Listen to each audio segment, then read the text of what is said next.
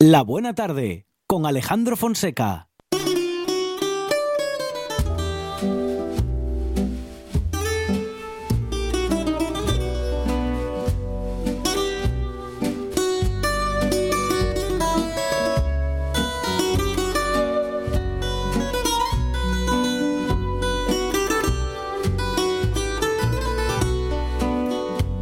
Vestido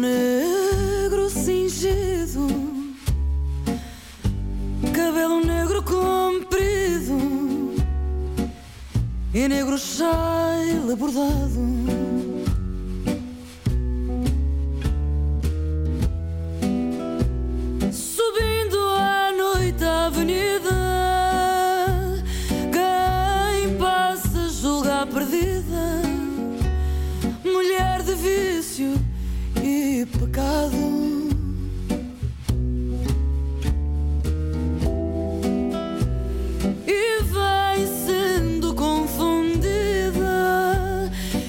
Maravilloso acercarse a Portugal, Monchi Álvarez.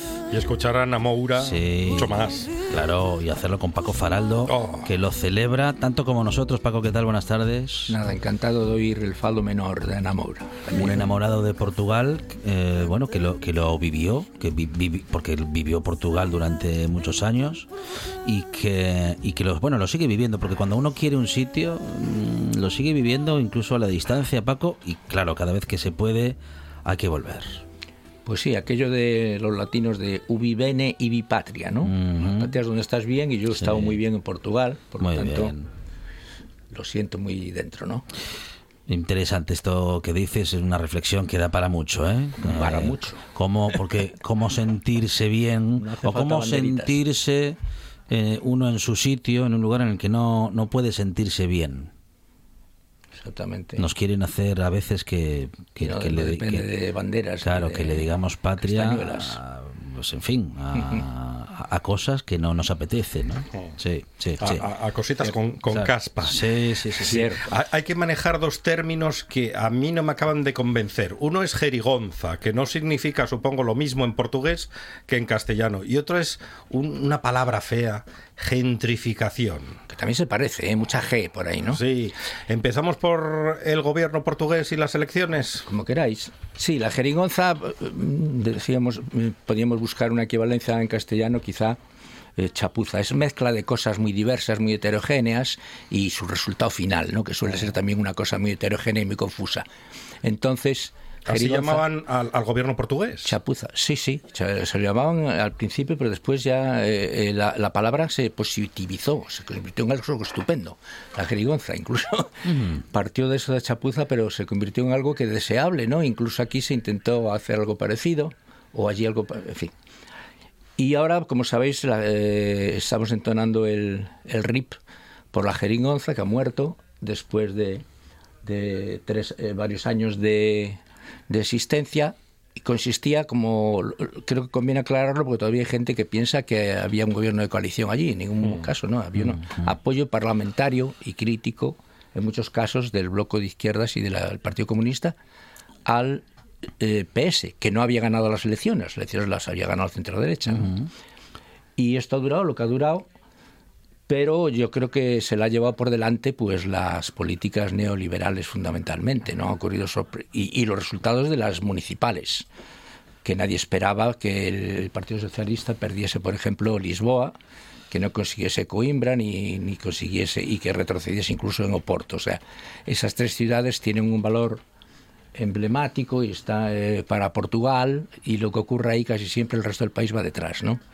Esta derrota de las municipales, pues después pues, hizo Paco, mi- mira el micro. Sí. Así, No te estamos. vayas de- del micro, Sí, que el micro es muy chivato en la radio. Es cierto, perdón. Pues nada, y entonces pues yo creo que en parte debido a esto y, y después los casos, el caso de Lisboa, de que hablaremos luego, del tema de la gentrificación, el caso de Lisboa es, es clarísimo, ¿no? Eh, la, la política del alcalde desde Medina, que era como el, el valido de, de Costa, en cierto modo, una criatura suya, pues al final, debido a sus políticas, en parte a la gentrificación y a otras, a, su apo- a, su, a, un, caso que aquí no se ha hablado nada, que es el caso de, del disidente ruso este, que se descubrió que que se estaban pasando documentos al gobierno ruso sobre él y ahí estaba implicado el Medina. En fin, una serie de, datos de estos y la influencia de los municipales y, la influencia de su política respecto a la ciudad, pues se lo llevaron por delante también, ¿no? Mm. Le costó la alcaldía. Se le costó la alcaldía, por lo tanto la jerigonza está muerta. Mm. Y ahora mismo Lisboa es un decorado para turistas, prácticamente la zona vieja, ¿no? Sí, ahora el 30 de enero hay elecciones otra vez, veremos qué pasa. Y, Lisboa, eh, mm, yo recuerdo cuando yo viví en Lisboa hasta el 18, hasta el 2018, ¿no? En, Portugal. Y yo recuerdo cuando venía aquí, por ejemplo, en los años 15, 11, 9, incluso después de la gran crisis capitalista de, 2008-2009, es cuando esto se empezó a notar ya de una manera totalmente desmadrada. Y cuando yo lo contaba aquí a los amigos españoles, no se tomaban muy en serio, pero es que era una cosa tan evidente estando allí. Fijaros que en el año 2016, por ejemplo, hubo se inauguraron 40 hoteles de golpe. 40 y 200 y, y, se hacían se convertían casas de vecinos en 200 alojamientos locales diarios mensuales, perdón, mensuales, en 2016. ¿eh? Son datos pavorosos. Esto 2016 y después siguió una progresión creciente, con lo cual se ha llegado a, lo actual, donde, para decirlo poéticamente, tú ahora vas por, el, por los barrios típicos, el barrio alto, por la muraría, por, por Alfama, y en vez de oír los fados que se oían, oyes el trolley de los, de los turistas que andan por ahí arrastrando el carrito, ¿no? y son alojamientos precarios, o sea, de pocos días, hay un deterioro de los locales eh, terribles y, y, ha, producido el abandono de, la, población que estaba allí, que era lo que daba carácter a la ciudad, un, barrio que le cambias a la gente, le cambias todo, ¿no? Y, y, el exilio y una nueva forma de exilio urbano que ha llevado a toda esta gente, debido al aumento de los precios de los locales, a vivir en la, en la fuera de la ciudad, ¿no? en barrios más periféricos. Mm. Hay un libro extraordinario que aprovecho para recomendar de, Alex Couto, un autor que ha hecho un libro que se llama Nova Lisboa. Este es uno de los damnificados. Di cuenta él cómo comenzó aquello un día que la patrona le dijo que le subía 500 euros de golpe. Así de repente. El salario mínimo en Portugal es 630 y ahora un estudio o una habitación en el barrio te vale ya más que, que eso, ¿no? y él se tuvo que marchar y escribió este libro que es interesantísimo y describe todo este proceso de una manera humorística y muy interesante. Bueno, la globalización también llega al turismo, el turismo globalizado, el turismo barato, eh, bueno, y, eso, ¿no? la habitabilidad de las ciudades habitables para los visitantes, pero no para los moradores. Es ofrecerles el corazón de las ciudades a los turistas, a los que mm, están de paso. El gran culpable de esto, en esto hay, hay ya muchos estudios y, hay coincidencia, es el Airbnb. Claro. Solo que se han apoderado de todo el mercado este, han echado a la gente de allí y lo han convertido en alojamientos turísticos, ¿no? Y efectivamente, ahora aquello, pues es eso, es un trasiego de gente continua, los pocos que quedan allí totalmente desmoralizados, ya no se ve aquello de la ropa en las ventanas, que no sé si es muy indicio de modernidad, pero sí era un signo muy interesante del barrio.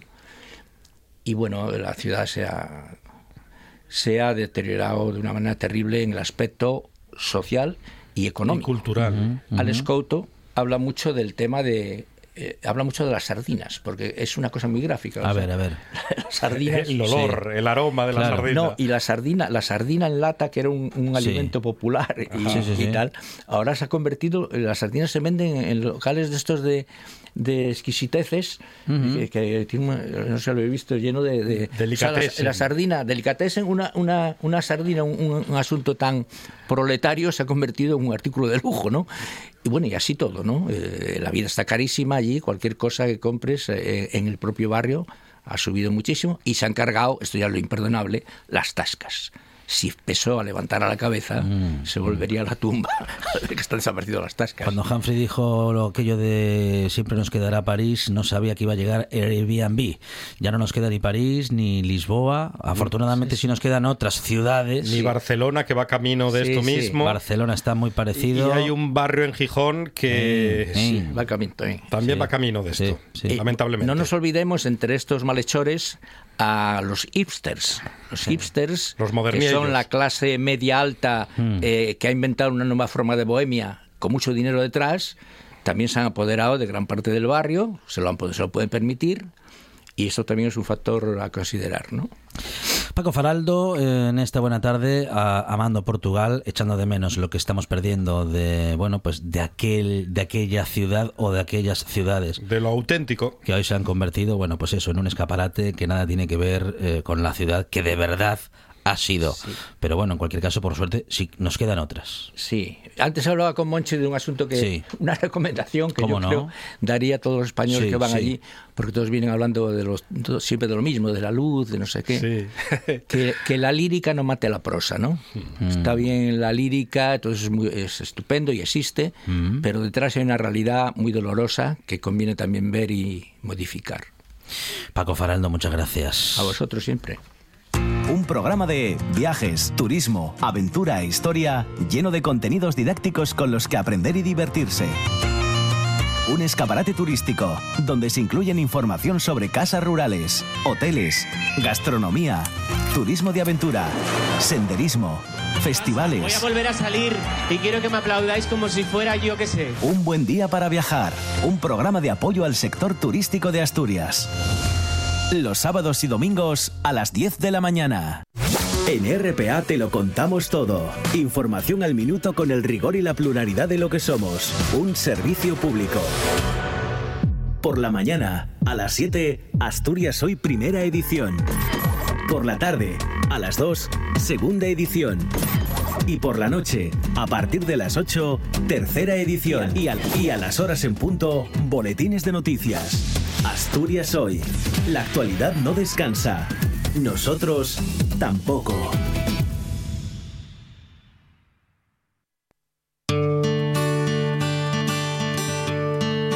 La buena tarde. and no fry. On the calling Chicago moon, baby Benny Charlie's money sing the ghetto. And the her mama cry.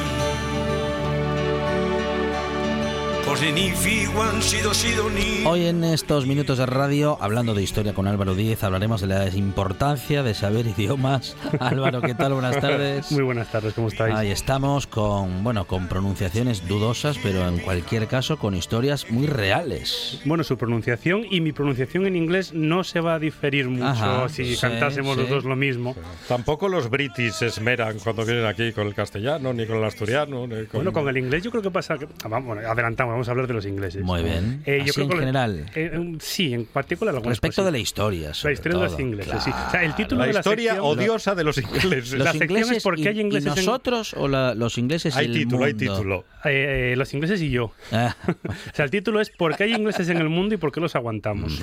pero bueno, a ver, a ver, a ver. Me encanta. que te- a ver que, Yo ya sé que, a ver, yo, bueno, volviendo, que de, terminando de el tema- momento tengo muchos amigos ingleses. De momento. Yo no, A ¿te ver te cuánto lo puedes creer? Yo no. Muchos, muchos. A ver, a ver después de estos minutos de radio. Yo sí. tengo un amigo en Inglaterra, Siguen un par hablando. de ellos, pero amigos ingleses no, no tengo ninguno. Bueno. A ver, yo creo que después de varios programas había que tratar este tema de manera Claro, evidente. claro. Sí, sí, yo sí, creo que no se podía esperar más. Eh, además, me- a mí me escribían permanentemente. Cuando terminaba la sección a la puerta del programa, había gente que me decía habla de los ingleses, había. Fotos, fotos de ingleses paseando Ah. por Asturias. Había expectación. Yo creo que la palabra es expectación. Entonces, mi pregunta es, porque la gente dice, bueno, ¿qué te pasa con los ingleses? Entonces dije yo, bueno, vamos a explicar por qué hay ingleses y por qué debemos soportarlos. Ajá. Aclaro de antemano que no es un tema personal. Ujú. Es decir, no tengo ninguna exnovia inglesa, Ajá. nunca me dejaron por un inglés. Sí. No, Conoz- tie- no tienen los dientes como los ingleses. Mira, tengo una dentadura estupenda. Que an- Estupendísima. Bien que la pagaron mis padres y lo que costó arreglarlo a la dentadura, no como los ingleses. Tiene usted un sentido del humor de lo más británico. Bueno, conozco Londres y me parece un sitio aceptablemente bonito si omites a sus ciudadanos, sus plagas de ratas y su idioma. es caro, es caro. Y la moqueta, sobra moqueta por todos Sí, los lo lados. Y, pero ¿qué podemos esperar de un pueblo que su propia moneda, que es la libra, eh, en vez de dividirla en un cómodo sistema centesimal, que es el que utilizamos todos con el Sí, euro, sí. lo dividen en 12 chelines y 240 peniques. Uy, qué a partir de ahí podemos empezar a decir, si un pueblo está dispuesto a hacer ese tipo de O sea, cálculos, una, una unidad Una de libra, lira, de libra, libra, perdón, son 12 tiene peniques. 12 unidades. No, 12. 12 peniques, que Sí. y cada penique son 240, perdón, tiene 12 chelines. Sí. Y cada chelín son Uh. 240 peniques. Ahora echa cuentas. Qué manera de complicarse la Madre vida. mía. Ingleses, vale. Bueno. Entonces, mi guerra no es contra el ciudadano inglés, sino Sí. contra la idiosincrasia, idiosincrasia Sí, inglesa. sí, sí, ¿Qué sí. es eso? ¿Cómo se ven Ajá. versus cómo los vemos nosotros y el resto del mundo? Ah, pero eso le pasa a los Pero ellos lo- potencian, ellos lo ale- potencian. Eso no- nos pa- No, yo creo que un poco nos pasa a todos. Ellos ¿eh? creen que son el pueblo elegido. Ajá. Y junto con los de Israel, ¿no? Bueno, junto con los de Israel, que también estuvieron allí los ingleses antes. En todo el mundo, sí. Bueno, ¿cómo se ven ellos? Ellos se ven como gentleman, Ajá. el típico modelo de Mary Poppins, ahí con, un- con el cierto humor sarcástico, la reina Victoria, pacificadores, sosegados, amantes de los caballos y los gatos, y con un gusto desmedido hacia el agua, bien de colonia, también llamada ginebra, Ajá. o bien caliente, también llamada té. Ajá. Ambas cosas asquerosas por partes Sí, iguales. no, pero como No, la, colonia no. la ginebra no. La gin- ¿qué, ¿Pero qué le Pero- pasa a la gente? A ver, hay que hablar, hay que hablar de un tema La muy importante. ¿Por qué a la le- gente le gusta la ginebra? Ya. Con tónica no Porque está le mal. pone, claro, porque le pone cosas. Claro, porque tú el whisky lo puedes tomar solo o con hielo, que es una bebida de, gente Sí. civilizada. Sí, la Pero la gine- ginebra tienes que camuflarla para poder soportarla. Sí, porque esa No estoy de acuerdo, es un gran invento. es la más bien ama- es más bien que amarga, sí. Mm, Colonia. A mí, a mí Es eso. y amarga la verdad, y quiero Muy- echarla muy de la boca. entre beber ginebra y echarse nenuco por encima, para mí el olor es idéntico. Parecido. No, Ah. idéntico directamente. ¿Cómo los vemos nosotros? Sí. O en este caso, Ah, ¿cómo el té- los, ¿Y el té no le gusta el té? eh, con leche. Y con azúcar. Sí, con leche. Sí, ¿le gusta té negro, a mí me gusta el té negro con Sí. leche y azúcar. Ajá. Donde esté el café. Sí, Ya también es cierto. té. Bueno, bueno. Bueno, Pero, pero, ¿usted va a un bar y pide té o no? eh, no en casa por la noche, Claro, en invierno, ah. a veces cuando Ajá. haces algún tececito. Muy bien, muy bien. ¿Y cómo los vemos nosotros o yo? Bueno, pues como gritones, cualquiera Sí. que haya estado en la costa española desde la frontera francesa hasta la frontera portuguesa, eh, lo puede comprobar. Con un problema severo de higiene y estilo. Pero bueno, así Eh, en general. En general, vamos en general. ¿Le Seguro, parece? seguro que hay algún inglés Pero- salvable. Usted, el primer ministro, ¿cómo es el primer ministro? Bueno, nuestros primeros ministros nos llegan Ya, a ser- pero- pero tuvimos alguno Pero bueno. Peter, comparado con él, eh, ya, bueno, gana, por lo menos en percha. Y en peinado. Sí, Boris Johnson no, Boris- no, no Boris- se, no se peina, vamos, ni para... Vamos, no se peina. Sí, pero por ejemplo, el, el Trudeau, que es el de Canadá, tampoco Sí. se peina. Ajá. Tiene un pelazo. Pero tiene es- otro sí. estilo. Claro, pero eso no es un tema de peinado, es un tema de presencia. Mm, mm. Yo como ese tema me lo ahorro, no tengo ningún, Claro. ningún problema del peinado. decir, tenemos Benidorm, que es un ejemplo de ingleses gritones, y luego Magaluf. tenemos Magaluf, sí, eh, Benicassin, etc. Y luego, porque luego está la sección alemana Mallorca, pero esa vamos a dejarla un poco aparte. Y luego el tema de eh, aquella encuesta que salió recientemente, Sí. que el 83% de los ingleses cambiaban una vez al año las sábanas de su cama. Uh, Y sobre todo un tema evidentemente inglés, que es la moqueta. ah, En los moque- baños. La moqueta, sí, La moqueta en el baño. pero eso no es un mito. No, no, no, yo lo viví. Es cierto. En un hotel en Londres. Sí. Moqueta en el baño. Pero y te me- pusiste las zapatillas así de gordas, ¿no? Ay, qué Pero asco. a lo mejor ya ¿Cómo? cambió, no cambió eso. Ya. Imagino que seguro que vas a alguna casa de alguna Dorothy o alguna señora Doubtfire inglesa y lo que te encuentras es la moqueta en, en el baño. Además, aquí tres hombres presentes, todos sabemos el problema cuando un hombre va al baño del No último segundo, el, Sí. el último minisegundo. No pues sé. eso acumulativo no tiene que ser muy sé, bueno. No, eso se resuelve. Y pelitos que se caen. Eso se resuelve muy fácil, Álvaro Díez. No, vas a decir. Sentándose. No, no.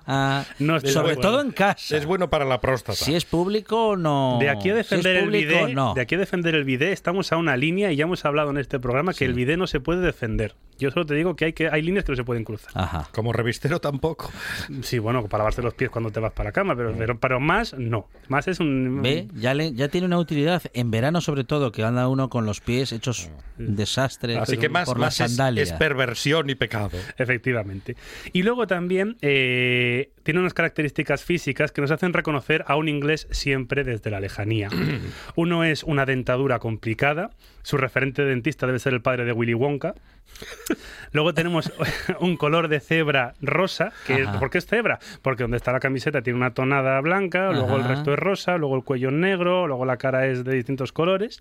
Luego calcetines y sandalias como calzado, aunque es cierto que los alemanes lo siguen en esa línea bastante bien, incluso los franceses.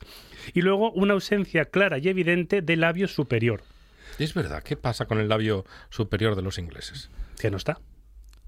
Es una evidencia No sé, absoluta. no, o sea, Busca cualquier, fíjese, inga- cualquier Fonseca. ¿Os habéis, os cual- habéis fijado en unos detalles? Yo, yo creo que os estáis No hay, inventando la mitad. no hay labio superior. Tú busca en inglés labio superior British y te van a salir cientos de fotos en Google, porque lo he hecho. Lo he hecho y es cierto. No soy yo, la gente lo sabe. Y luego, ¿qué podemos esperar de un pueblo que cuando habla de sus gestas en el cine destaca por diversas cosas que siempre aparecen? Uno, hablar del uso y traición de tus aliados para tus propios intereses políticos. Por ejemplo, Lorenz de Arabia. Recordemos que Lorenz de Arabia es un señor que hace que se levanten los árabes contra el Imperio Otomano y a la primera de cambio, cuando termina la guerra, dice, uy, que me lo he pensado mejor, que todo esto va a ser para mí y tú te vas a freír espárragos Uy, uy, uy, uy. mentir descaradamente manipulando la historia, Elizabeth la Edad de Oro, donde vamos a hablar de la leyenda negra española, y luego, eh, esta es mi favorita, que es declarar guerras injustificadas en territorios ocupados por ellos, haciendo que sus soldados sean héroes y los nativos se conviertan en feroces enemigos crueles y despiadados que solo desean matar al pobre soldado, siempre irlandés, que se enroló con las casacas rojas. Por ejemplo, Zulu o 55 días en Pekín que parece que esto esté en esas películas, esos señores están a las afueras de Southampton y de repente aparecen unas hordas de gente mala y tú no, lo que estáis vosotros es invadiendo un territorio y la gente se está defendiendo. claro. Pero no, so- eh, no son estos los motivos, después de todo, de mi guerra personal contra el pueblo de Inglaterra. Ah, personal, ahí lo ahí- dice. Ya, eh, Ahora personal, Profesional, quería decir. personal. Viene por otros puntos, Sí. tales como la creación de la leyenda negra española, Ah, que eso es importante, Sí. su capacidad de Eso omitir las lo hemos- derrotas. lo hemos- sí, eso lo hemos comentado, lo Eso hemos sí, comentado. Su capacidad de omitir Sí. las derrotas y potenciar las victorias, Mm. pero aquí estamos nosotros Sí. siempre fieles y atentos en la historia para meter el dedico, digo, explicar lo que el oyente no siempre sabe. muy bien. ¿De dónde nace esa ligera animadversión entre el reino de España y el reino de Inglaterra? Ligera, dice. Ligera, sutil. Bueno, en la Edad Media, cuando se están empezando a formar los estados europeos, eh, la relación entre España e Inglaterra hubo una etapa, una etapa que fue buena. Eh, fuimos aliados durante las guerras civiles castellanas, eh, bueno, pero si bien es cierto, y esto lo, lo, lo los compañeros anteriormente, el, aliado de la península ibérica principal para Inglaterra siempre fue Portugal. Es más, desde el siglo XIV se considera que el tratado de, de amistad entre Portugal y España es el más, perdón, entre Portugal e Inglaterra es el más antiguo que sigue en vigor a día de hoy. Eh, esto genera una primera fricción porque cada vez que España o Castilla quiso echarle un ojito a Portugal, Inglaterra carraspeaba y entonces España tenía que mirar para otro lado en plan de yo, yo, yo, no, yo no pretendo nada, yo estoy aquí, estoy ya, ya, si no- mañana. Ya, si no soy, es mañana. Vale. Y a partir de los Reyes Católicos, siglo XV, la cosa se enconó bastante. Recordemos que la mujer de Enrique VIII era Catalina, la primera mujer de Enrique VIII era Catalina de Aragón. ¿Quién es Catalina de Aragón? Catalina de Aragón es la hija de Isabel y Fernando, los reyes católicos. Que esta historia es muy divertida porque inicialmente Catalina de Aragón la íbamos a, la íbamos, la íbamos a casar con eh, el hermano de eh, Enrique VIII, que era el, Ajá. era el heredero al trono. Pero el hermano murió de repente. Entonces dijeron, coño, si la boda aún no se produjo, hay un hermano soltero. Bueno, pues en lugar de casarte con el muerto, te casamos con el otro. ¿Tú ¿Qué más te da? Si tampoco los conoces, Sí, en lugar mejor, de uno, mejor con el vivo. mm, te casaron con el otro. Y entonces eh, parece ser que eh, no conseguían tener hijos y entonces Enrique VIII tenía lo la- el papel de un rey en la Edad Media, de la Edad Media, Monchi, que ya te veo arrancar, es tener herederos y perpetuarse en el trono. Ujú. Y entonces lo que hizo fue repudiarla y se casó con otras mujeres que no todas terminaron muy bien. Pero, Y empezar a engordar. Mm. Y entonces eh, eh, eh, Catalina de Aragón fue eh, repudiada, fue humillada y eso sienta bastante mal en, sí. en el reino de, de España. Luego, aparte, también está que funda una religión nueva, que es la religión anglicana. Por tanto, España, que siempre fue defensora de la fe católica, supone un nuevo problema de conflicto entre Inglaterra y España. La siguiente reina, que es María I, se intentó arreglar un poco la cosa. A María I, que era una señora que hacia 1540 ya tenía sus buenos 50 años, la intentaron casar con Felipe II, que era un mozalbete de veintitantos años. Y no lo consiguió, o sea, no, no consiguió cumplir como se esperaba de él. Es más, María tuvo embarazos psicológicos, eh, lo que quería Felipe II era meter la cazuela en el reino de Inglaterra, María lo que quería era tener hijos y ser una feliz madre en lugar de una reina, y al final no tenía nada común y eso acabó como el Rosario de la Aurora. Y su sucesora, a partir de 1558, es y su hermana Isabel I. Que Isabel I ya no es católica, sino que es ya de la religión anglicana, lo cual supone un enfrentamiento directo contra la religión católica de Felipe II. Esas cosas llevaron a unos problemas mayores que derivó en la Armada Invencible. La Armada Invencible es una pullita, ya para empezar, vamos a empezar ya a meter un poco la cuña, de nuestros amados amigos ingleses, porque el nombre real de la Armada Invencible es la Grandísima y Felicísima Armada pero como fue derrotada por los cuatro costados, los ingleses lo llamaron invencible. Eh, cierto es que, bueno, ¿qué es lo que pasa?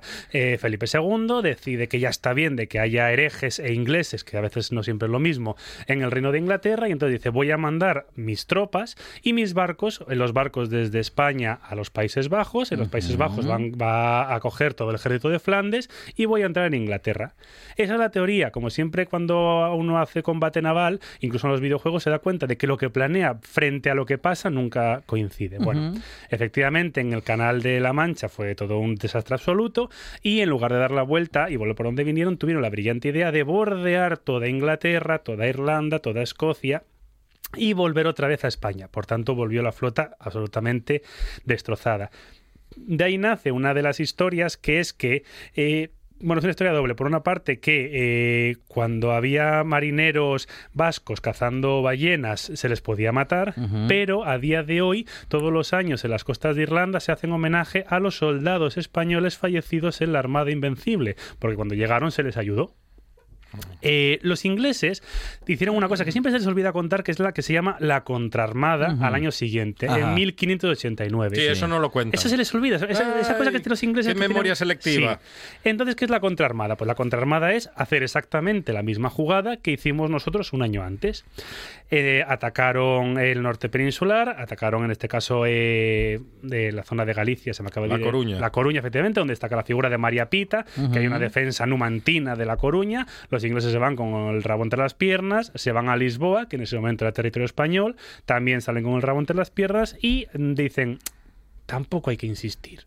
Entonces se pierden el 70% de la flota de los ingleses, solo equiparable a la guerra del asiento, que será una guerra que tendrá España contra Inglaterra 130 años después, donde les pasará lo mismo. Pero no lo cuentan.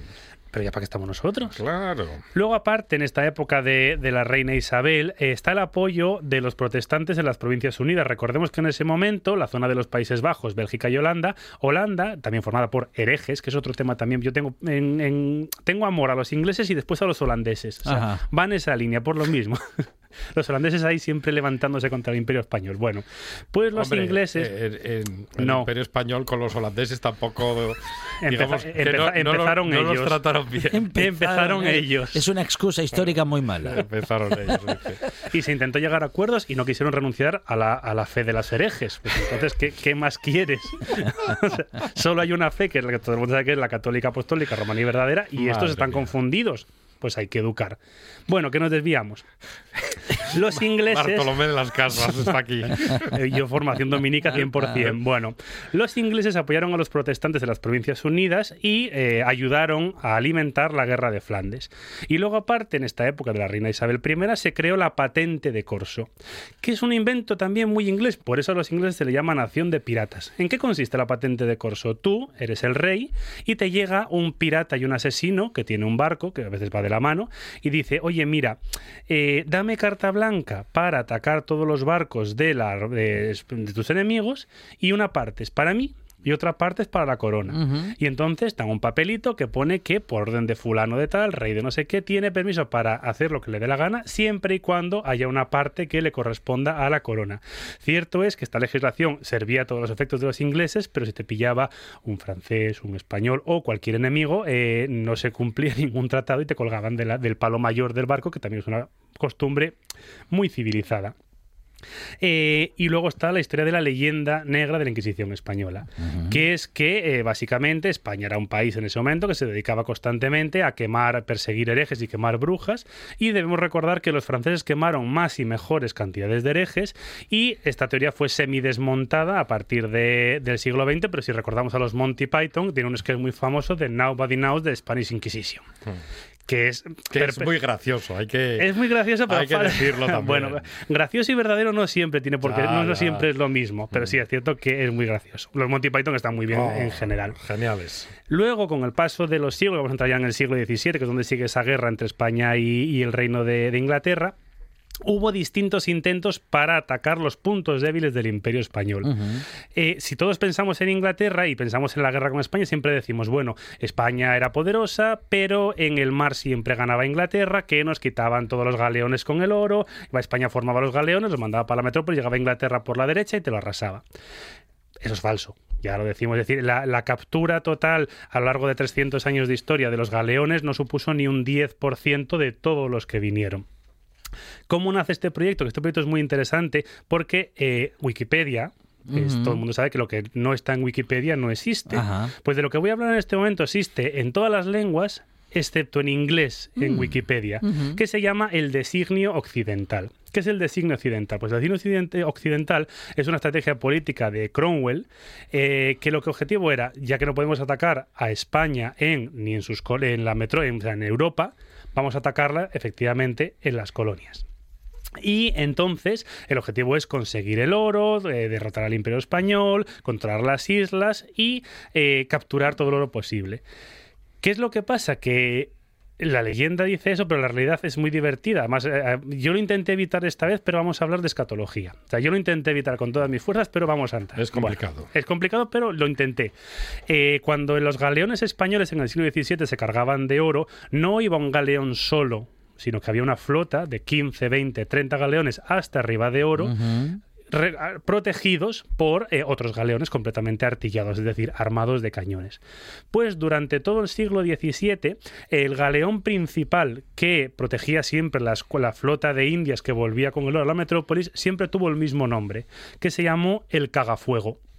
Y los ingleses, te- un nombre que me parece maravilloso para un barco durante 200 años, me parece maravilloso. Y los ingleses jamás atacaban la flota de Indias cuando estaba el cagafuego eh, dirigiendo la, la flota. Otra cosa es cuando llegaban a, a la península, como no teníamos un puerto, si se debía bien hacia Sevilla o bien hacia la zona de Coruña, ahí es cuando atacaban los ingleses, pero era cuando ya se iba la escolta.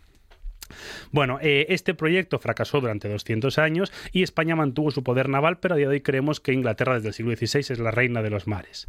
Luego llegamos al siglo XVIII, que llegamos a todas las veces que Inglaterra da por el saco, que es la Guerra de Sucesión Española. En ese momento, recordemos, en el año 1700 muere el último Austria, Carlos II, que destacaba por tener algunos ciertos problemillas mentales y no tener herederos, y entonces eh, hay un candidato, bien la rama austriaca o bien la rama francesa. Llegan a los franceses, vinieron los Borbones.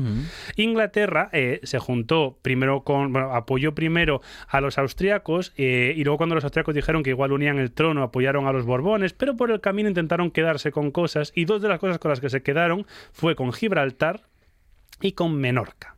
Gibraltar en el año 1704, Menorca en el año 1706. Por suerte, Menorca se recuperó unos años después, pero Gibraltar se quedó ahí y sigue ahí, sigue ahí. Se intentó recuperar en el siglo XVIII Gibraltar, que fue un absoluto fracaso. y Ingla- Inglaterra lo convirtió en colonia en el año 1830 para decir esto es mío, porque recordemos que Inglaterra ha conquistado y controlado el 58% del orbe. Eh, por cierto, también que una, una cosa que cuenta Inglaterra es lo malo que fuimos los españoles en las colonias. Recordemos que en España nuestras antiguas colonias tienen un 92% de conservan un 92% de nativos americanos y toda sumamos todas las colonias que tuvo Inglaterra conservan creo que es un 1,2% de nativos de sus territorios, ¿no? 91. Se morían del susto al ver a los ingleses. Y que sí, sí. Aquí es más, España siempre eh, trabajó una política de unión con la. Y no, Inglaterra siempre era yo soy el inglés soberbio y Ajá. tú eres mi esclavo y mi trabajador. Y mi- menos mestizaje. Efectivamente. Pero, a día de hoy la gente dice, no, es que los ingleses siempre adalices de la democracia, bueno, como los americanos, que al final es más o menos lo mismo, y los españoles, qué malos somos. Bueno, pues no. Eh, bueno, volviendo a Gibraltar, eh, Gibraltar lo que se establece, que es una cosa que, que a mí siempre me fascina de los políticos, es que mm, dice que si Inglaterra expande el territorio que se le entrega en 1704, automáticamente debe volver a mano de los ingleses. En el siglo XIX y en la Primera Guerra Mundial, Inglaterra expandió ilegalmente el territorio original. y con la, por la propia ley, con, o sea, con el propio tratado en la mano, España podría reclamar eh, ese territorio. Pero como mm, muchas decisiones dependen de nuestros amigos los políticos, pues así seguirá por los siglos de los siglos. Y a día de hoy es el único territorio no descolonizado de la Unión Europea. Y la ONU le dice, oye, tienes que ocuparte de eso. Esto, esto está feo, ¿eh? y entonces dice Inglaterra, Pero bueno, lo, lo tiene que decir la ONU, no lo dijo la Unión Europea Sí, sí, en sí. algún momento. eh, también sí, sí, pero eso es... Porque había un miembro de la Unión que tenía una colonia en Y otro no- país de, que era otro miembro de la Unión. Y no pasaba nada. Y no pasaba nada. Pero ahora ya no es miembro de la Unión Europea. Claro, ahora sí puede pasar. Ahora sí pueden pasar cosas, que pueden pasar cosas muy interesantes. Bueno, otro momento que me parece que es muy divertido para mí en esta, en esta discusión con los ingleses es la guerra de la oreja de Jerkins o la guerra del asiento. Vale, en el año 1738 había un marinero que se llamaba Jerkins que se puso a discutir con otro marinero español Sí. y lo típico, te dejas llevar de las manos y le cortas la oreja. No sé ¿Quién, cómo... quién a quién? El español al inglés. Sí, Que no sé cómo puedes calentarte tanto como, como para cortar una oreja, porque un que puñetazo no tenía puedo... una oreja muy grande. no sé. Pregúntele a Mike Tyson Era como o Charles. a Luis Suárez. Luis Suárez. Ah, sí, vale. futbolista. anda, anda mordiendo. Bueno. ahora, ahora hace como tres años que no muerde a nadie. Está bien, va, va reformándose. Sí. Bueno, pues Jerkins cogió su oreja, la metió en una gasa, la puso Oh. en una cajita y fue a Inglaterra y le dijo, Majestad, mira lo que me han hecho. Porque Y- era gibraltareño. Y entonces el, el rey de turno dijo, uy, esto no se puede permitir, vamos a declarar la guerra a España por tus mía. orejas. Sí. Y entonces volvieron a iniciar otra vez esa política de, ya que no podemos golpear a España, vamos a golpear a sus colonias. Y se produjo el intento de asedio de Cartagena de Indias con de manos del almirante Vernon, que es la gran, el, el gran fracaso iba a decirlo de otra forma, de la Armada inglesa. Básicamente llevó 300 barcos, 17.000 eh, hombres para atacar Cartagena de Indias, que lo defendía un señor eh, del País Vasco, un, un vascón, una vascongada, eh, llamado Blas de Lezo, que era tuerto, que era eh, cojo y que era manco, y que tenía más mm, narices que todos los ingleses juntos. Y entonces llegaron los ingleses y vieron tan claro el paseo militar, que te lo he contado muchas veces, que ya acuñaron de antemano las monedas donde se demostraba cómo Blas de Lezo había sido derrotado y ellos, los ingleses, habían vencido en la batalla. Eh, cuando acabó la batalla de Cartagena de Indias, Blas de Lezo dijo que la Armada británica solo serviría para transportar el carbón de Irlanda a Londres. Y, por supuesto, esas monedas los ingleses las desaparecieron. Y entonces, cuando de vez en cuando, siempre cuento, me da mucha gracia esta historia, cuando eh, aparece una moneda en subasta, siempre empujan los mismos, eh, que son eh, el Museo Naval de Madrid y el Museo de, Londres. Y cuando la ganan los ingleses, la guardan en los almacenes y cuando la ganan los españoles, aumentan la colección pública para poner al Museo Naval. Y, por cierto, van ganando los españoles en cantidad de monedas que, que van comprándole a, a los ingleses. También dijo Blas de Lezo esa maravillosa frase que un buen español es solo aquel que mea mirando a Inglaterra. Oh, oh. Bueno. Cuidado con el viento.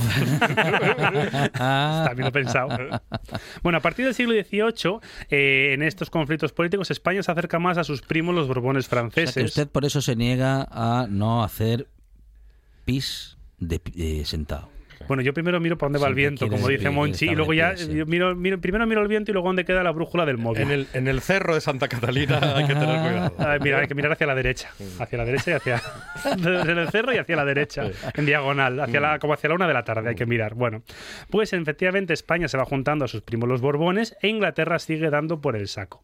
Cuando es el, nues- no- el nombre técnico, ¿no? De- Dar por el saco, sí, es el nombre, o los sea, en carrera te explican dar por el saco. Mm.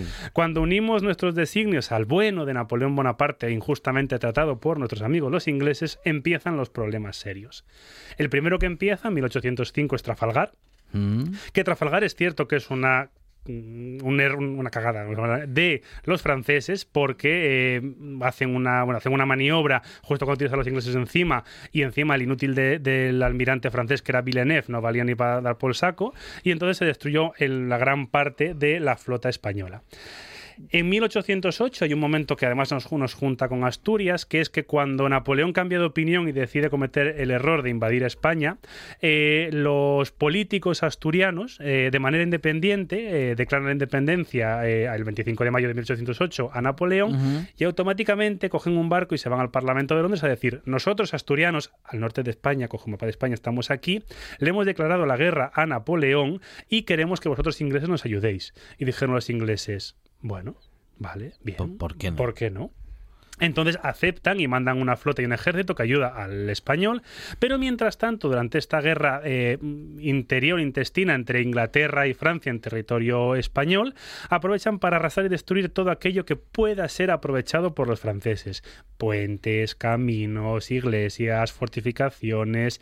Entonces, eh, Básicamente, lo que pasa es que son un poco vengativos porque lo que es que, bueno, tampoco nos ayudan a, a controlar el tema de las independencias de nuestras colonias, porque nosotros habíamos ayudado a los americanos 30 años antes a levantarse contra las 13 colonias contra los ingleses. Que hay que ver que vengativos. O sea, una vez que te... Pelillos a la mar. Jolín. Bueno, y en 1814, gracias a nuestros amigos los franceses y los ingleses, el 80% de la red viaria española era intransitable. El país había colapsado completamente. Luego es cierto que los ingleses durante todo el siglo XIX nos dejaron en paz porque nos dejaron a, a Fernando VII. Entonces dijeron, a ver, es que ya es hacer, ya es Ya hacer- el enemigo está es en hacer casa. sangre. O sea, meter- meterse todavía en los asuntos españoles ya con Fernando VII es, es hacer sangre. Luego volvieron a aparecer un poco en 1869 porque eh, Isabel II se marcha al exilio, no queremos más, más Borbones, entonces buscamos unos candidatos así en, en la ruleta de la fortuna a ver quién nos toca. Y uno de los candidatos era un prusiano que se llamaba Leopoldo Hohenzoller Sigmaringen, que en España se le llamó Leopoldo Leolé porque su nombre era absolutamente impronunciable. Y entonces Inglaterra dijo, es que a mí esto no me gusta. Y Francia dijo, a mí tampoco. Entonces Inglaterra, por la presión, por el apoyo con, con Francia, declaró la guerra a eh, lo que sería el Imperio Alemán y se produjo la guerra franco-prusiana. No le cayó a España, pero le cayó a Francia. Luego en la Primera Guerra Mundial fuimos neutrales, pero apoyamos a Inglaterra. Luego en la Guerra Civil está ese papel tan bueno de Inglaterra sobre eh, la traición a la República que es, eh, tía, yo voy contigo a muerte, pero no dejo que te den armas, no dejo que, de- no- que te apoyen y no hago nada. Miro para otro lado. Sí. Luego, eh, Franco nos cae mal, pero lo sobornamos para que no entre la Segunda Guerra Mundial de la mano de Hitler y Mussolini, pero no lo derribamos. Cuando acaba la Segunda Guerra Mundial nos cae mal, pero lo soportamos. Eh, luego ya, eh, como estaban demasiado ocupados de su, de su colapso imperial, se olvidan de nosotros durante los años 40 y 50. Y a día de hoy, yo creo que la conclusión es que tenemos unas fluidas y unas estupendas relaciones. Es decir, le soportamos en verano. Eh, nos vigilan los balcones de todos los hoteles de la costa española. Usan nuestro sistema sanitario a precio de oro y enriquecen a los dueños de la costa española. Eh, yo creo que la conclusión es que por lo demás son encantadores. Está ahí. Es Álvaro Díez que mm, Hizo un gran resumen. No dice, dice que no es nada personal, pero no, no, yo, eh, yo creo que ha sido objetivo. Yo creo que la conclusión es que todos los datos que he dado se pueden comprobar. No, pu- puede que quizás esté un poco capcioso, un poco sesgado, pero todo lo que digo es verdad. Yo siempre lo que digo es, es verdad. Siempre. Álvaro Díez, eh, bueno, esperemos que los próximos no sean los franceses. Nunca. Porque si Hombre, no- puedo decir por qué amamos a los franceses y por qué está, es que es otra sección muy buena. Omitimos la parte de la guerra de la independencia y cuando se confundió Napoleón, que tuvo todo el mundo tiene un mal día, y mm, seguimos para adelante. Álvaro Díez, historia y también sentido del humor en esta buena tarde. Álvaro, muchas gracias. A vosotros. Un programa de viajes, turismo, aventura e historia lleno de contenidos didácticos con los que aprender y divertirse. Un escaparate turístico donde se incluyen información sobre casas rurales, hoteles, gastronomía, turismo de aventura, senderismo, Voy festivales. a volver a salir y quiero que me aplaudáis como si fuera yo que sé. Un buen día para viajar. Un programa de apoyo al sector turístico de Asturias. Los sábados y domingos a las 10 de la mañana. Esto es RPA, la radio autonómica de Asturias.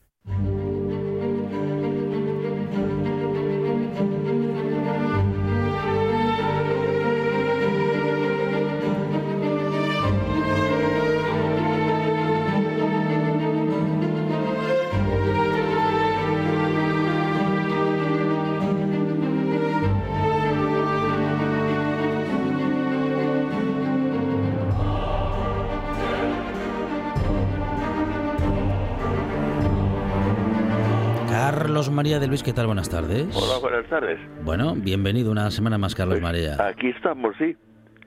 Eh, el otro día habíamos quedado, eh, ya estábamos hablando de, bueno, de, de la cosa de, de la de la llegada de los peregrinos a Oviedo y terminaba yo diciendo que que encontraba que había un exceso de casualidades en en, en por qué eh, Asturias es el centro de donde arranca todo el movimiento de las peregrinaciones y de todas estas cosas. Eh, ¿qué, ¿Qué era lo que podía haber detrás de esto? Y para comenzar, eh, creo que hay un exceso de curiosas coincidencias, de casualidades. Por ejemplo, es una casualidad mm, la residencia a ultranza de los astures eh, y cántabros a las legiones de Roma, cuando ya toda Hispania hacía más de 20 años que era posesión romana. En fin, es otra la aparición en esta zona del noroeste peninsular de ese extraño personaje que se llamó Prisciliano y que yo, a pesar de mis amenazas de excomunión, sigo pensando que es el que está enterrado en Santiago. También lo es que ese mismo Prisciliano fuese la primera víctima caído bajo la espada de un eh, bueno de un cesaropapismo aunque el cesaropapismo eh, se atribuye a, más tarde a la época de Carlomagno pero eh, una cosa que debe mantenerse porque con ello se mantiene la imposible legitimidad de un emperador que había sido elegido por las legiones en Britania y que encima el condenado era de Calatayud, o sea que debía ser de cabeza dura.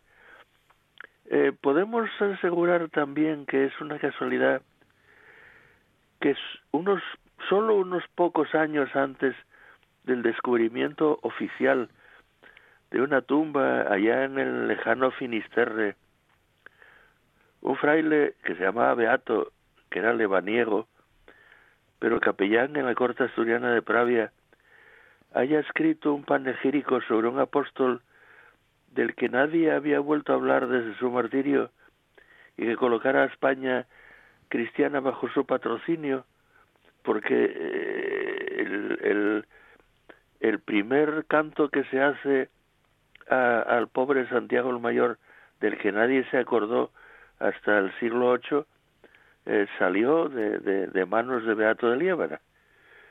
Eh, en fin, eh, no debemos olvidar que el culto a, a, Santiago y por lo tanto el origen renovado de las peregrinaciones medievales nació en la corte de Oviedo.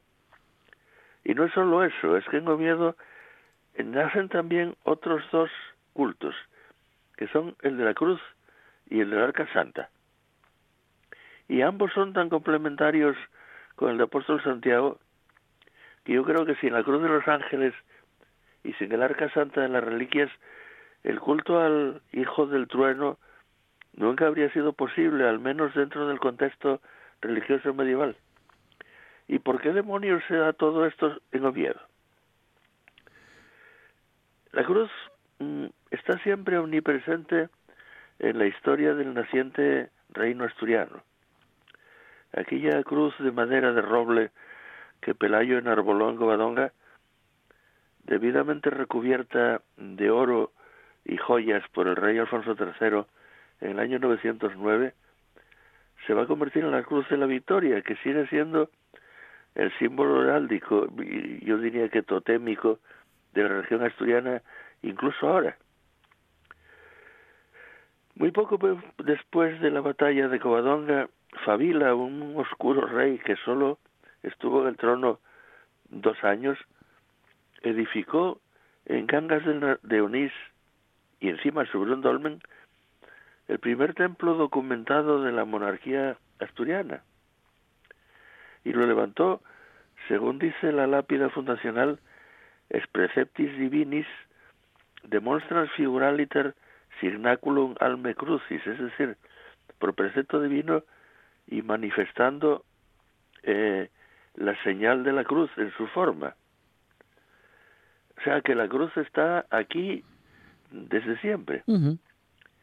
Luego está eh, el, el, Arca Santa, en una Asturias en la que aún en el siglo VIII mm, se mantenía vivo el viejo paganismo, los devotos de Lug y de Belenos, los dioses ligures y celtas, necesitan algo tangible para convertirse al cristianismo.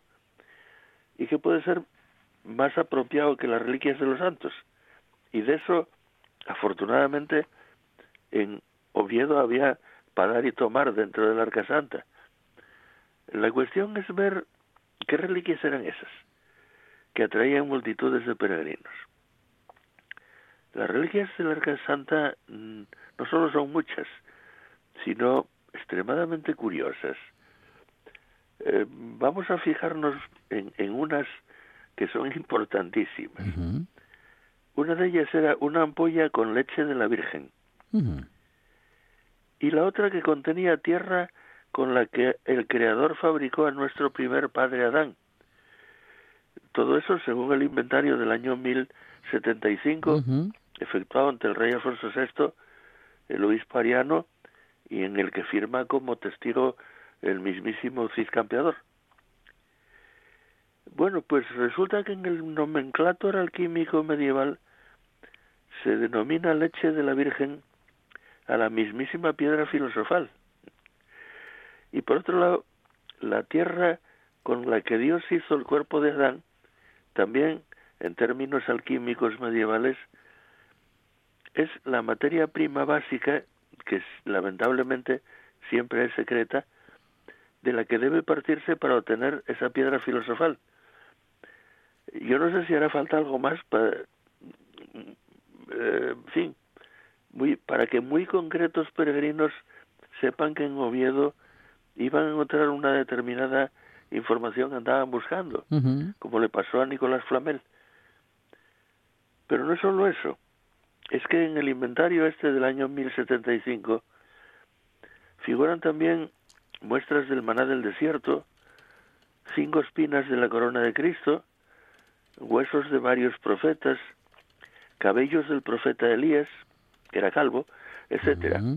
¿Qué significan todas estas cosas? El maná, pues, es la representación simbólica del alimento imprescindible para saciar el hambre de sabiduría. Las espinas, que por cierto todavía pertenecen, permanecen, perdón, en su relicario en la Cámara Santa, indican siempre en la simbología medieval las dificultades que marca el camino que hay que seguir para quien busca la iniciación. Y no deja de ser muy curioso, como decía antes, la cita a los cabellos del profeta Elías, de cuya calva cabeza se reían unos niños que luego fueron muertos por un oso, porque mm. Elías sería un profeta, pero tenía muy mala leche, los maldijo y un oso los mató. Pues, por ello ¿eh? fue llevado al cielo en vida en un carro de fuego. Cualquiera sabe. Mm, bueno, entre historias. se nos acaba el tiempo. Entre historias, entre mitos, mitos fundacionales, eh, leyendas. Ahí estamos, intentando descubrir qué es cierto y qué no lo es, pero en cualquier caso, todo forma. Lo que hay de leyenda, lo que hay de magia, lo que hay de. Bueno. Carlos María de Luis y la historia. Carlos María, gracias. Un abrazo. A vosotros, hasta luego.